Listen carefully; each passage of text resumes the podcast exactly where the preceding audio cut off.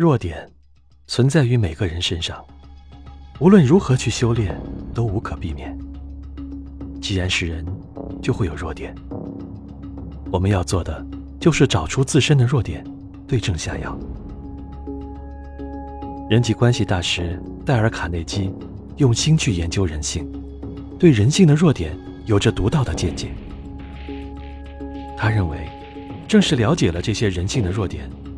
才最终获得事业和人生的成功。我们从这位人际关系大师的经历中得出一个结论：每个人身上都有弱点，懂得自我反省的人就会一点点改掉这些弱点，从而让自己站在成功者的行列。戴尔·卡内基曾说：“多年来，我保存一个约会簿，记上所有的约会。我家里人向来不会为我。”在星期六晚上订约会，因为那时我会自检、反省、鉴定。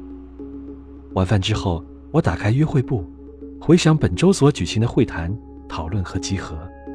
我自问：我做对了什么？获得了什么经验？我做错了什么？获得了什么教训？这种自我分析、自我教育的方法，这么多年来一直继续。对我来说。比我尝试过的其他任何方法都更有益。这种方法帮助我提高了决断能力，并在人际交往中给我很大帮助。我很愿意推荐这种方法。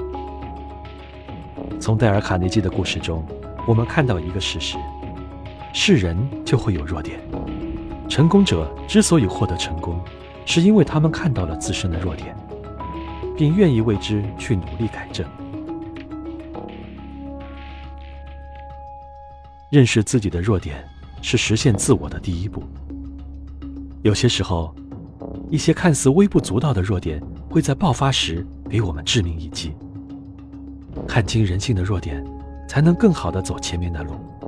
我们可以很清晰的认清对手，但对自己的认知却十分模糊。即使对自身的弱点有些了解，却往往是不全面的。不识庐山真面目，只缘身在此山中。这是所有当局者的通病。有弱点不可怕，可怕的是看不到弱点，始终活在自我编织的美好童话中。这样的人生，才是最可悲的。人生如棋，棋如人生，开局、中局、残局，局局如新。棋局有变幻，棋境有高低，棋道亦如人道。要想取得一生的胜利，必须走好每一步。面对人性的弱点，我们不能退却，也不能放任自流，找出并努力克服，方能赢得未来的主动权。